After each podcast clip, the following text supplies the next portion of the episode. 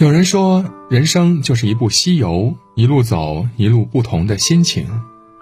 就像吴承恩在《西游记》的开篇写道：“欲知造化会元功，须看《西游释厄传》。”小时候把《西游记》当喜剧看，长大后才读出它的悲剧色彩。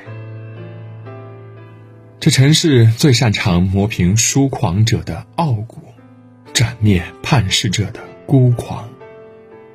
再离经放纵的人都被生活磨平了棱角，成为自己曾经最讨厌的人。这，就是成长。从前只知紧箍咒，如今方懂成长难。孙悟空是女娲补天时经百世运灵育出的石猴，生性潇洒任性，爱自由。后来，孙悟空拜在菩提老祖的门下，一个筋斗云能飞出十万八千里，拔一根汗毛就能七十二变，一只金箍棒更是所向披靡。这天再也压不住我，这地再也困不住我。年少轻狂时，总以为藐视规则是一种霸气。此时，花果山美猴王已经不能满足悟空的膨胀。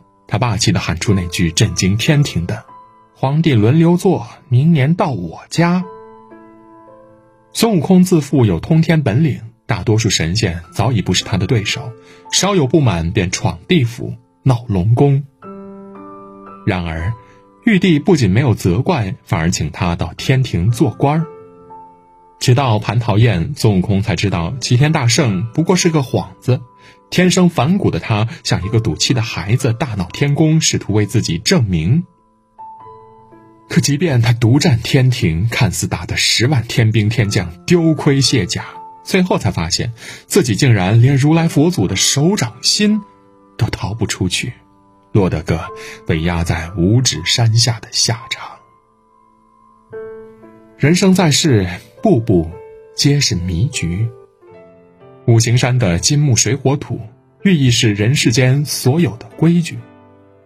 春夏秋冬五百载，沧海早已变桑田。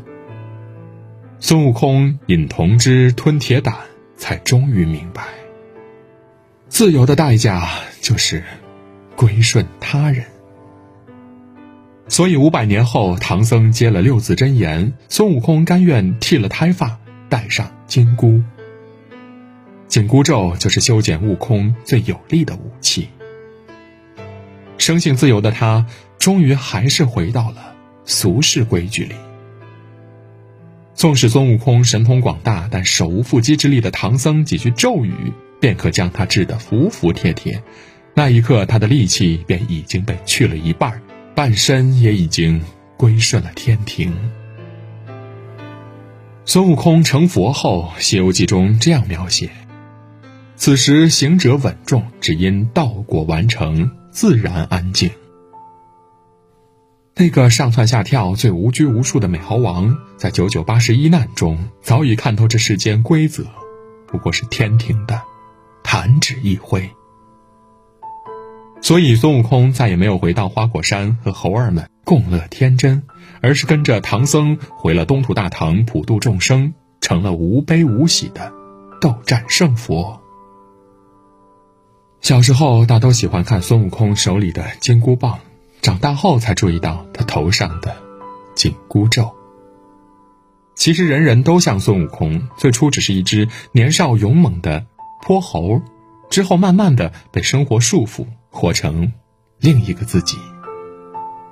曾经看到有人这样评论：“西游就是很悲壮的故事，它是关于一群人在路上想寻找失去理想的故事。”从前的孤傲狂放，不过是未经历过现实残酷的一腔孤勇。就像当年的热血少年，经过成长的紧箍咒束缚过，如今却淹没在人海中，每天按部就班的过完一天又一天。这，就是最真实的生活。年少只知行侠勇，中年才懂现实怂。二郎神杨戬一出场，吴承恩有过这样的一段描写：“立诛八怪声名远，一结眉山七圣行。心高不认天家眷，性傲归神住灌江。”短短几句，不难看出他的锋芒。杨戬的母亲原是玉帝的亲妹妹，因为和凡人结合犯了天规，便被玉帝亲手压在桃山之下思过。杨戬的童年是在被天庭的追杀中度过的，虽有神仙血统，却从未享受过天皇贵胄的荣耀。杨戬虽是半人半仙，但师从玉鼎真人后，从肉身修炼成圣，不仅玩转八九玄功，也是天庭中唯一一个打败齐天大圣的神仙。杨戬一生最浓墨重彩的一笔，便是只身一人劈山救母，反抗无情腐朽的天条。即便威严如天庭，他也敢放出狠话，只听调不听宣。这时的杨戬可谓是一个顶天立地的孤胆英雄。可二郎神虽然标榜听调不听宣，然而玉帝一道诏书下来，他还是欢欢喜喜的接旨去战孙悟空。战胜后又小心翼翼的到天宫领赏，待我请了赏讨了功，回来同乐。从未受过重用的二郎神，对于玉帝的赞赏竟然受宠若惊，就像从未吃过糖的孩子，给一点甜就以为是全部的爱了。杨戬就这样接受了玉帝的招安。后来妹妹下凡，爱上凡人儒生，为了面子，他也是学着玉帝，把三圣母压在华山脚下。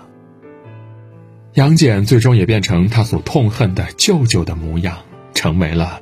二郎显圣真君，当年斧劈桃山、叫板天规的霸气模样，如今早已不复存在。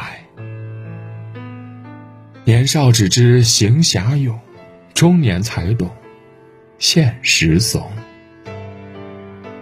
虚幻的神话故事中，隐藏的就是一个真实的世俗世界。哪个人不被生活劈成两个自己呀？一个在白天艰难的捡着地上的六便士，一个在黑夜孤独的望着白月光。初生牛犊不怕虎，欲与天公试比高。哪吒的特殊出生方式就注定他不是一个普通人，他的元神是女娲补天的灵珠子。只是借了凡人的肚皮，怀胎三年才降生在陈塘关总兵李靖家里。这个本就反叛的小哪吒出生后，又拜了太乙真人为师，不仅学会了手眼通天、三头六臂的本领，还得到了乾坤圈和混天绫两件法宝。所以他童年很是潇洒恣意，无所不能，更是无人敢惹。那一年天下大旱。陈塘关百姓诚心献上贡品向东海龙王求雨不得时，哪吒便大闹东海，只为打破这种不公平的潜规则。年少轻狂的哪吒用混天绫把海水搅得翻腾，扰得东海龙宫震荡不安。因为看不惯坏人作恶，他便打死了龙王派来的夜叉，又活活打死了龙宫三太子，还抽了龙筋给父亲。做腰带。这时的哪吒敢于同恶势力做斗争，完全不计较后果。龙王岂能受此大辱？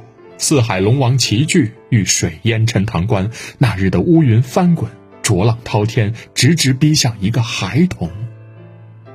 这件事情最终还是被天庭降旨问罪。哪吒为了不连累父母，便挥剑自刎。将自己剃得血肉模糊，只剩下一副小小的骨骼。后来又将一根根骨头拔除，直到身形崩散。这一人做事一人当的胆识，岂是几岁小孩能轻易做到的？然而前半生天生反骨的哪吒，后半生却选择了归顺天庭。削肉剔骨后，如来用莲花藕断。给哪吒重塑身体，他才得以复活。然而，复活之后的哪吒早已没有了之前的反骨，他面如覆粉，唇似涂朱，却再也没有属于自己掌控的三魂六魄。有诗这样记录：“两朵莲花现化身，灵珠二世出凡尘。历代圣人为第一，史官以笔万年新。”哪吒用自刎换来了复仇后的片刻自由，然而，重生之后再无哪吒，最终他还是沦为了天庭的工具。哪吒就这样被灭了反骨。成为了玉帝座前的一员悍将。此时的哪吒再也不管事情的是非对错，只是奉命去收服孙悟空，去大战青牛精、老鼠精。凡是大小纠纷，他都是冲在前头的先锋官。前半生嫉恶如仇的小哪吒，后半生塑了连身，成为体制的捍卫者，从此无怒无嗔，安心做他的三太子。我们很多人都曾是那个不被理解的肆意叛逆的少年。年轻时初生牛犊般不怕虎，喜欢用棱角四处冲撞这个世界，才能体现自己是孤胆英雄。后来一边哭泣一边屈服，才学会了成年人的模样。电影《白银帝国》中有这样的一句台词：“生活就是妥协。”兵荒马乱的生活中，我们小心谨慎的生活着，从叛逆的热血少年渐渐活成一个不断劝自己妥协的成年人。妥协早已成为成年人的保护色，因为每一个成年人的改变都是迫不得已的选择。一部西天取经史，也就是一部成长蜕变史。《西游记》中最残忍的一幕，就是那些曾经都用最悲壮方式反抗天庭的人，最后都归顺了权威，成为满天诸佛中的一员。三个盖世英雄，终还是敌不过漫天神佛的规矩，最后他们都被磨平了锋芒，一个成佛，一个成仙，一个成圣。任你有通天本领，都敌不过“长大”二字。年少不懂《西游记》，读懂已是中年人。